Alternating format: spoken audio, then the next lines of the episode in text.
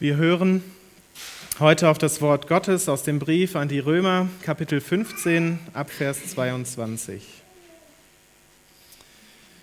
Der Brief an die Römer, Kapitel 15, Abvers 22. Das ist auch der Grund, warum ich so viele Male gehindert worden bin, zu euch zu kommen. Nun aber habe ich keine Aufgabe mehr in diesen Ländern habe aber seit vielen Jahren das Verlangen, zu euch zu kommen, wenn ich nach Spanien reisen werde. Denn ich hoffe, dass ich bei euch durchreisen und euch sehen kann und von euch dorthin weitergeleitet werde, doch so, dass ich mich vorher ein wenig an euch erquicke. Jetzt aber fahre ich hin nach Jerusalem, um den Heiligen zu dienen. Denn die in Mazedonien und Achaia haben willig eine gemeinsame Gabe zusammengelegt, für die Armen unter den Heiligen in Jerusalem. Sie haben es willig getan und sind auch ihre Schuldner. Denn wenn die Heiden an ihren geistlichen Gütern Anteil bekommen haben, ist es recht und billig, dass sie ihnen auch mit leiblichen Gütern Dienst erweisen. Wenn ich das nun ausgerichtet und ihnen den Ertrag zuverlässig übergeben habe, will ich von euch aus nach Spanien ziehen ich weiß aber, wenn ich zu euch komme, dass ich mit dem vollen Segen Christi kommen werde. Ich ermahne euch aber, liebe Brüder, durch unseren Herrn Jesus Christus und durch die Liebe des Geistes, dass ihr mir kämpfen helft durch eure Gebete für mich zu Gott, damit ich errettet werde von den Ungläubigen in Judäa und mein Dienst, den ich für Jerusalem tue, den Heiligen willkommen sei, damit ich mit Freuden zu euch komme nach Gottes Willen und mich mit euch erquicke. Der Gott des Friedens aber sei mit euch allen. Amen. Worte des lebendigen Gottes. Dank sei Gott. Wir beten zu Beginn. Ewiger Vater, du sendest das Wort Gottes, deinen Sohn, damit wir mit dir in Kontakt treten können. Jesus, du kommst zu uns herab als Mensch damit wir den Vater durch dich sehen können. Heiliger Geist, du wohnst in uns, damit wir in dir in Verbindung zum Vater stehen dürfen. Allmächtiger Gott, du redest zu uns, du zeigst dich uns und du bist immer bei uns. Vielen Dank für deine Apostel, die uns dein Wort gegeben haben und die uns auch zum Vorbild dienen. Öffne heute unser Verständnis deines Wortes durch deinen Heiligen Geist. Amen. Wir sind in unserer Römer-Reihe am Ende des Kapitels 15 angelangt. Und als Paulus diesen Text schreibt, gibt es schon mindestens zehn Jahre lang in Rom Gemeinden. Und diese Gemeinden, sie waren nicht von Paulus gegründet worden. Es waren einfach Christen, die an Pfingsten Christen geworden waren oder auch irgendwann dazwischen die dann nach Rom gekommen sind und Gemeinden gegründet haben. Und Paulus, er nimmt hier in unserem äh, Text den Gedanken wieder auf, den er ganz am Anfang des Briefes in Kapitel 1, Vers 13 begonnen hatte. Und er sagt, ich kenne euch noch nicht, aber ich möchte euch gerne besuchen. Und da setzt unser Text ein mit dem ersten Punkt, die strategische Ausbreitung. Vers 22. Wir können das Bild einblenden. Vers 22 schreibt er, das ist auch der Grund, warum ich so viele Male daran gehindert worden bin, zu euch zu kommen. Was ist das denn für ein Grund? Ja, in dem letzten Text, der in unserer Reihe vorkam, da bringt Paulus den Grund. Wir knüpfen hier an. Und Paulus hat beschrieben, dass es seine Berufung ist, das Evangelium im ganzen östlichen römischen Reich zu predigen. Und diese Berufung, die verfolgt er mit allergrößter Macht. Wenn wir uns das Römische Reich anschauen, dann sind die orangenen Gemeinden Gemeinden, die Paulus oder einer seiner Schüler gegründet hat, zumindest die, von denen wir wissen. Und dann gibt es noch ein paar andere Gemeinden, von denen wir wissen, die nicht von Paulus gegründet wurden. Vermutlich gibt es viel mehr, aber wir wissen halt nicht so viel. Das sind die blauen Gemeinden hier unten zum Beispiel, äh, hier in Italien und die, das Grüne, das ist Rom. Also Paulus, er hat in diesen Ländern überall Gemeinden gegründet. Da ist alles voll, könnte man sagen. Jetzt schreibt er, nun habe ich keine Aufgabe mehr in diesen Ländern, habe aber seit vielen Jahren das Verlangen, zu euch zu kommen, wenn ich nach Spanien reisen werde. Jetzt kann man fragen, was bedeutet das, Paulus? Was bedeutet, dass du, dass du keine Aufgabe mehr in diesen Ländern hast? Sind da alle Menschen bekehrt? Gibt es in jeder einzelnen Stadt dort eine Gemeinde? Wir müssen sagen, nein, ganz sicher nicht. In jeder Stadt, da wo wir ein Kreuz sehen, sind die Christen eine radikale Minderheit.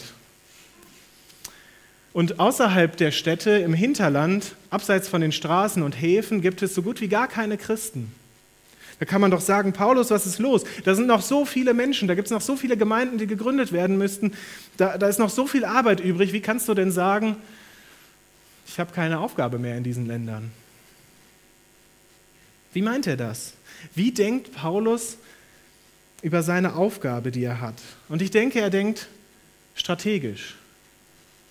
Er hat Gemeinden in den wichtigsten Städten und an den Hauptstraßen hier gegründet.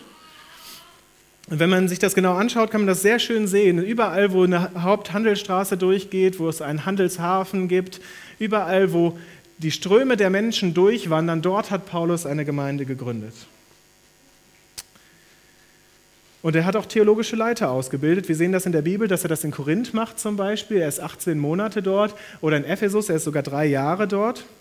Und er hat auch Mitarbeiter wie Timotheus und wie Titus auf Kreta, die weiterarbeiten.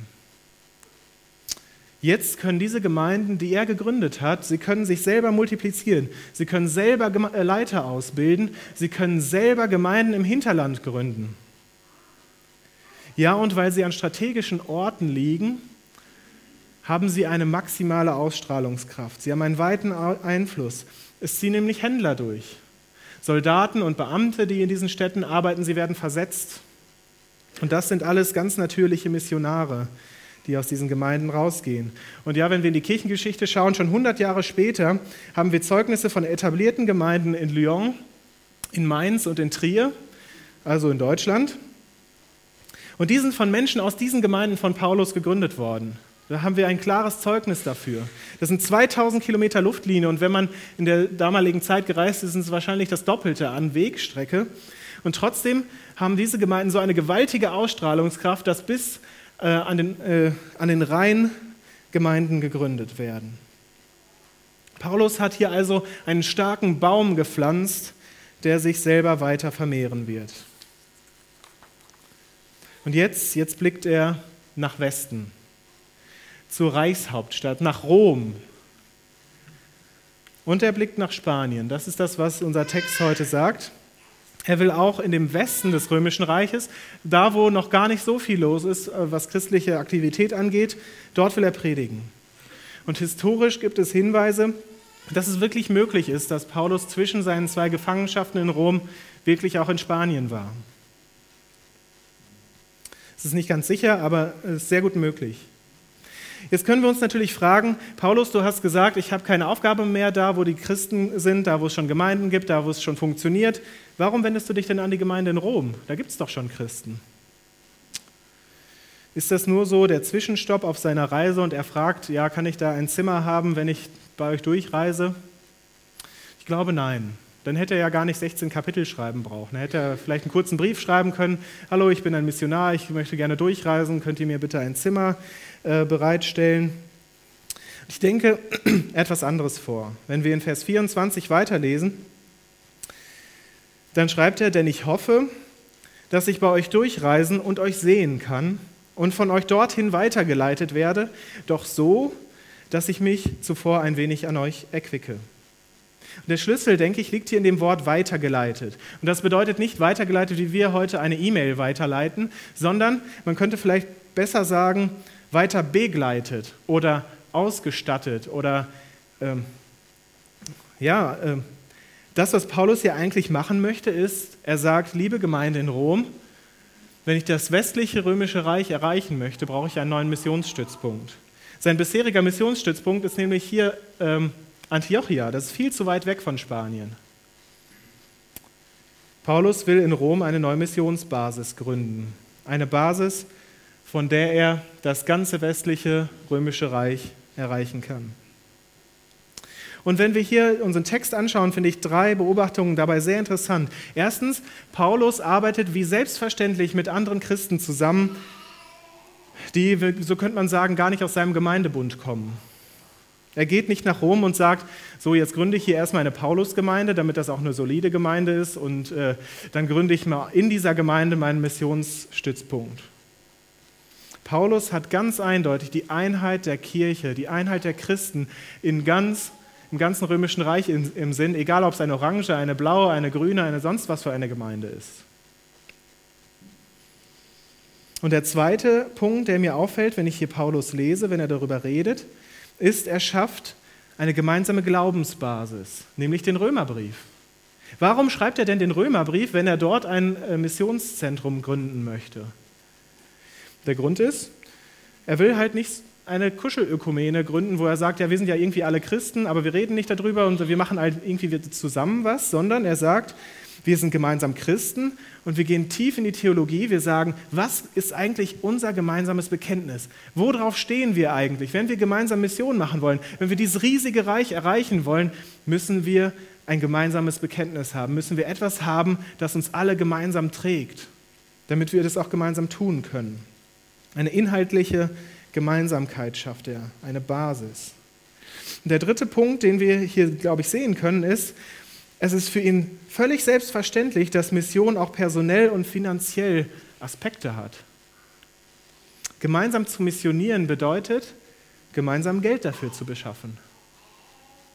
Es bedeutet, dass die römische Gemeinde bereit ist, ihre besten Leute mitzuschicken, wenn das nötig ist.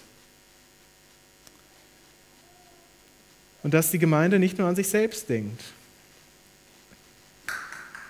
Und ich denke, das fordert vielleicht auch uns als Gemeinde, als Gemeinden in Deutschland heraus, wo wir uns die Frage stellen können, haben wir so eine Strategie für, für die Ausbreitung des Evangeliums, für die Mission, für die Gemeindearbeit? Wo ist unser Einflussbereich? Wo ist der Punkt, wo wir Mitverantwortung übernehmen können für einen neuen Missionsstützpunkt vielleicht?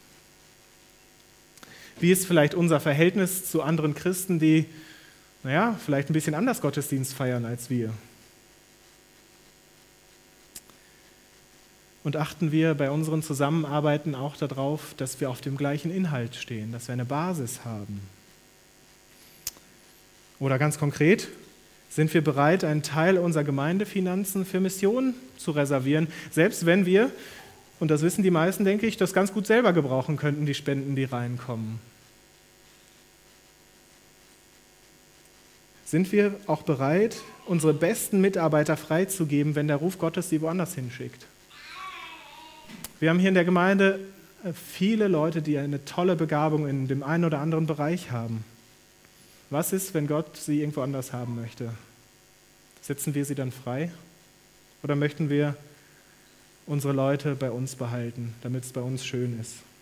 Und ich glaube, Paulus fordert uns damit heraus indem er die römische Gemeinde herausfordert und sagt, kommt ihr mit auf meine Mission, werdet ihr mit mir dieses Missionszentrum gründen.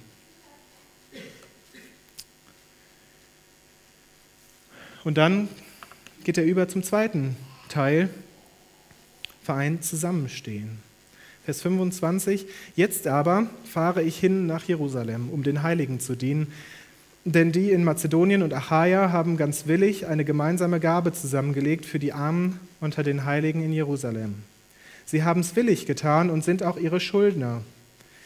Denn wenn die Heiden an ihren geistlichen Gütern Anteil bekommen haben, ist es recht und billig, dass, dass, sie, dass sie ihnen auch mit leiblichen Gütern Dienst erweisen.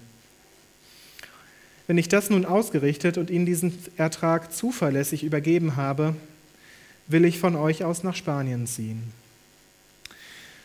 Erst hatte Paulus seinen Fokus nach außen, römisches Reich, große Strategie. Und jetzt schaut er nach innen. Wie ist das mit dem Zusammenhalt zwischen den Gemeinden? Dieser Zusammenhalt für Paulus, er beschränkt sich nicht darauf, dass wir unsere Gemeindelogos irgendwie auf einen Flyer drucken und dann ist gut. Nein, was hier passiert ist, das sind griechische Gemeinden, sie spenden für eine jüdische Gemeinde. Da geht die Verbindung über eine kulturelle, über eine Landesgrenze, über vielleicht Nationengrenzen hinweg. Hier stehen Christen zusammen. Als Christen sind wir eine große, eine weltweite Kirche. Und das ist genauso in Steinen wie in Nordkorea, das ist genauso in Baden wie in Brasilien und in Deutschland wie in Ägypten. Wie machen wir eigentlich unseren Zusammenhalt mit Christen in allen Kulturen und allen Ländern deutlich?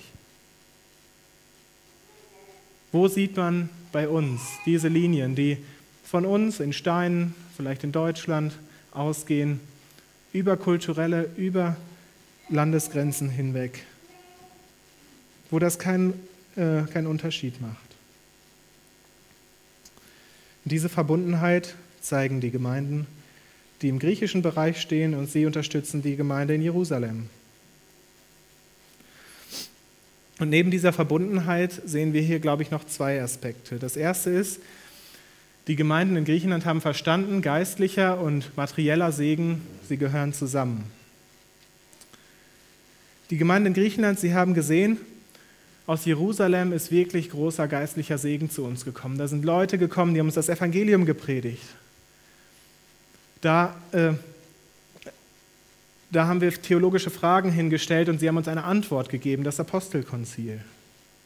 Und ihre logische Konsequenz ist, wenn wir doch diesen geistlichen Segen bekommen haben von diesen Leuten, von dieser Gemeinde in Jerusalem, jetzt wo es ihnen schlecht geht, ist es doch natürlich, dass wir ihnen etwas von unserem Geld abgeben. Und es ist, denke ich, nicht so, dass die Gemeinde, Gemeinden in Achaia dort äh, im Geld geschwommen haben und gesagt haben, wo können wir das noch hinbringen, sondern sie haben gesagt, ja, da wir haben Segen empfangen, wir möchten Segen, Segen geben. Das ist dieser Austausch zwischen den Gemeinden. Ich denke, wenn wir uns fragen, fordert uns das heraus, darüber nachzudenken, wie gehen wir eigentlich mit Werken, Gemeinden oder Personen um, von denen wir den geistlichen Segen er erhalten haben. Es bedeutet uns aber auch zu fragen, wie gehen wir, wie bezahlen wir unsere Angestellten? Wie sichern wir sie ab im Alter? Was ist mit Missionaren, mit Professoren, Bibellehrern oder was auch immer, die im Alter arm geworden sind, weil sie ihr ganzes Leben lang auf dem Minimum gelebt haben, keine Chance gehabt haben, irgendetwas zurückzuleben und jetzt im Alter müssen sie auf Grundsicherung angewiesen sein? Ist das vielleicht unsere Aufgabe, dort materiellen Segen zurückzugeben, wo wir geistlichen Segen erhalten haben?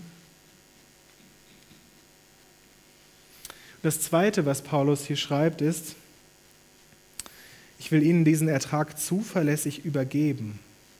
Warum schreibt er das? Warum betont er das so? Ich glaube, er sagt, wenn es um materielle Dinge geht, wenn es um Finanzen geht in unseren Gemeinden, dann ist Transparenz absolut wichtig. Die Finanzen, die ihm anvertraut wurden, um sie nach Jerusalem zu bringen, er will sie absolut transparent und verlässlich übergeben. Vollständig, soll das Geld in Jerusalem ankommen. Und als Gemeinde haben wir die Pflicht, besonders verantwortungsvoll mit den Spendengeldern umzugehen, die wir bekommen. Deswegen ist es auch so gut, dass wir unsere Finanzen einmal im Monat hier offen kommunizieren.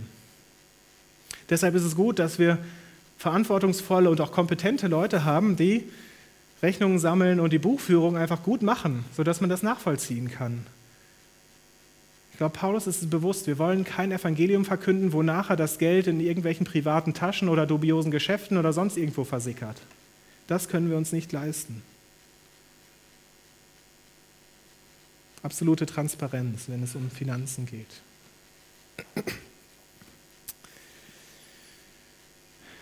Und dann wendet er sich wieder weg von seiner Jerusalem-Reise, die er sozusagen so zwischendrin reinwirft.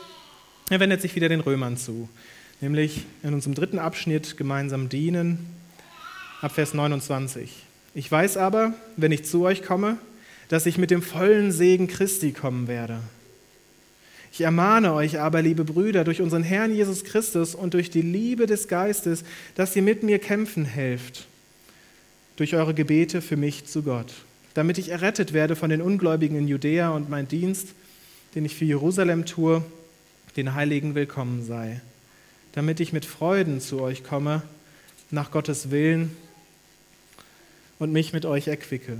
Der Gott des Friedens aber sei mit euch allen. Amen.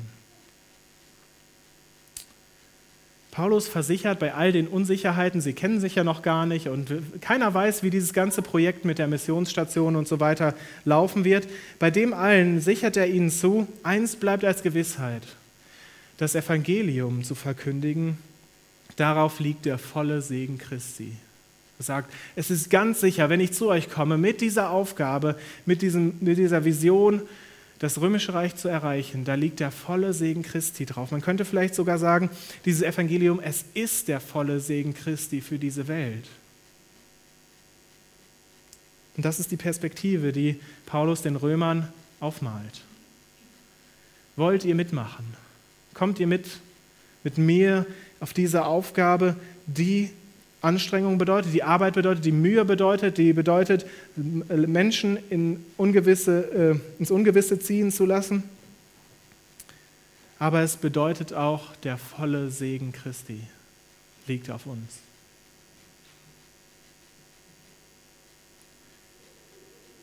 Er lädt sie ein, in seine Mission mit einzutreten, das gemeinsam zu machen. Paulus, er ist kein Einzelkämpfer, der sagt, Leute, wisst ihr was, ich mache das lieber alleine. Nein, christliche Mission funktioniert immer nur damit, wenn die sendende Gemeinde im Gebet mitkämpft. Paulus, er beschwört sie richtig. Er sagt, durch unseren Herrn Jesus Christus und durch die Liebe des Geistes, er sagt, hier geht es richtig um etwas, kämpft mit mir im Gebet. Es gibt immer nur dieses Tandem. Es gibt die Menschen, die in den tiefen, dunklen Brunnen hinabsteigen und es gibt die, die das Seil festhalten. Aber so oder so werden wir Schwielen an den Händen haben. Das ist die, den, der große Blick, den Paulus eröffnet. Und für diese ersten Christen, es gibt nur diese beiden Optionen. Entweder ich gehe oder ich sende. Zuschauer sein geht nicht. Denn wer ist denn freiwillig Mitglied in einer illegalen Religion immer unter, dem, äh, unter der Chance, dass ich verhaftet werde, dass, äh, dass ich bestraft und vielleicht verurteilt werde und dann passiv dasitzen. Das passt nicht. Für sie war es klar, weder ich gehe oder ich sende. Und wenn ich an dem Punkt auf mich schaue, muss ich oft sehen, ich bin passiv geworden. Da ist vielleicht keine Dringlichkeit mehr für evangelistische Gespräche in meinem Umfeld, wie wir das heute schon gehört haben. Da gibt es immer wieder Chancen bei uns. Mir fehlt vielleicht auch oft der klare Blick dafür, wen kann ich freisetzen, wen kann ich unterstützen, wen kann ich ermutigen, wem kann ich den Rücken frei halten, sodass er oder sie mit voller Kraft vorausgehen kann.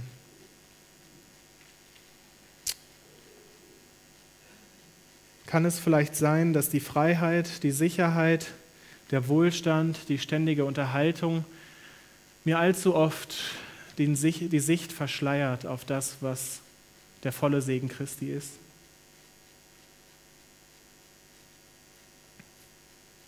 Und an diesem Punkt Gott sei Dank für das Evangelium. Denn selbst wenn ich merke, dass ich passiv geworden bin, dass ich da versage, dass das absolut nicht zu dem passt, was ich eigentlich glaube, dann kann ich zu Christus gehen und mit seinem Segen, mit seiner Gnade, mit seiner Vergebung neu durchstarten. Dann können wir gemeinsam neu durchstarten. Für wen sind wir in Steinen berufen, beten zu kämpfen?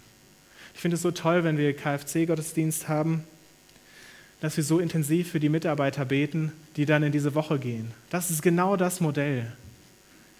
Über die Woche für diese äh, mutigen Leute, die, die viel investieren in dieser Woche, zu beten. Für sie kämpfen zu beten, wie Paulus das sagt. Vielleicht finden wir ja Punkte, wo wir das noch anwenden können, dieses Modell. Lass uns immer wieder einstehen für unseren Bruderrat, für die Bereichsleiter, auch für die Leiter des ganzen AB-Verbandes, für Leute, die sich freiwillig investieren hier in der Gemeinde und in, in, in der Verkündigung des Evangeliums, für Missionare, Gemeindegründer, für unsere Lehrer an der FES und an anderen Schulen, die an jedem Tag diese Herausforderung haben, das Evangelium weiterzugeben. Und wenn wir dann beginnen, für Menschen zu beten, ganz konkret alleine in den Hauskreisen oder sonst irgendwie, dann lasst uns einander auch ermutigen, indem wir es auch sagen. Indem ich sage, hey, ich bete für dich, wenn du da rausgehst. Ich bete für dich in deinem Schulalltag. Sag mir doch, wenn, wenn ich was Konkretes habe, für, wenn du was Konkretes hast, für das ich beten kann. Ich glaube, wenn wir in dieser Weise gemeinsam betend kämpfen, dann werden wir erleben, was Paulus hier schreibt, den vollen Segen. Ja, es wird uns auch etwas kosten, aber es wird auch der volle Segen sein. Und ich glaube, wenn wir so gemeinsam zusammenstehen, gemeinsam dienen, ein gemeinsames Ziel haben, dann wird es unsere Einheit und unsere Gemeinschaft enorm bereichern. Wir werden gemeinsam im Gebet für das Evangelium kämpfen. Und wir werden dann immer wieder diese Begegnungen erleben, wie der Apostel Paulus schreibt und denkt dran, sie haben sich noch nie getroffen. Das ist genauso wie wir in, äh, in der Einleitung gehört haben, Menschen, die sich noch nie getroffen haben, treffen sich in der Gemeinde und da passiert etwas. Und er sagt, Vers 32, damit ich mit Freuden zu euch komme, nach Gottes Willen, und mich mit euch erquicke. Das heißt, da gibt es eine wirkliche Gemeinschaft, aus der Kraft kommt, in der ich völlig wildfremde Menschen treffen kann oder vielleicht Menschen, die ich sonntags ab und zu sehe. Und es ist eine Gemeinschaft da. Eine Gemeinschaft im Evangelium. Wo wir gemeinsam beten, da wird diese Einheit immer mehr wachsen.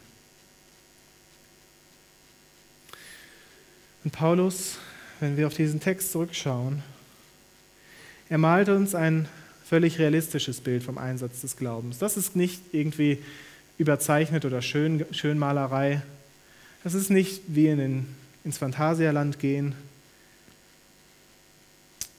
er zeigt, dass es eine hohe Berufung ist und eine große Verantwortung ist, das Evangelium weiterzutragen. Aber er zeigt auch die Perspektive, das Schöne, das Gewaltige, den Segen Gottes. Der Einsatz für den Glauben, er bedeutet für ihn, dass wir strategisch arbeiten, schauen, wo sind die Punkte, wo sind die Projekte, wo wir uns hinein investieren. Es bedeutet aber auch, dass wir als Christen über Kultur- und Gemeindegrenzen hinweg zusammenstehen und das auch ausdrücken. Dass es nicht nur uns hier in Steinen gibt. Und drittens, es bedeutet, gemeinsam betend zu dienen. Der Gott des Friedens aber sei mit uns allen. Amen.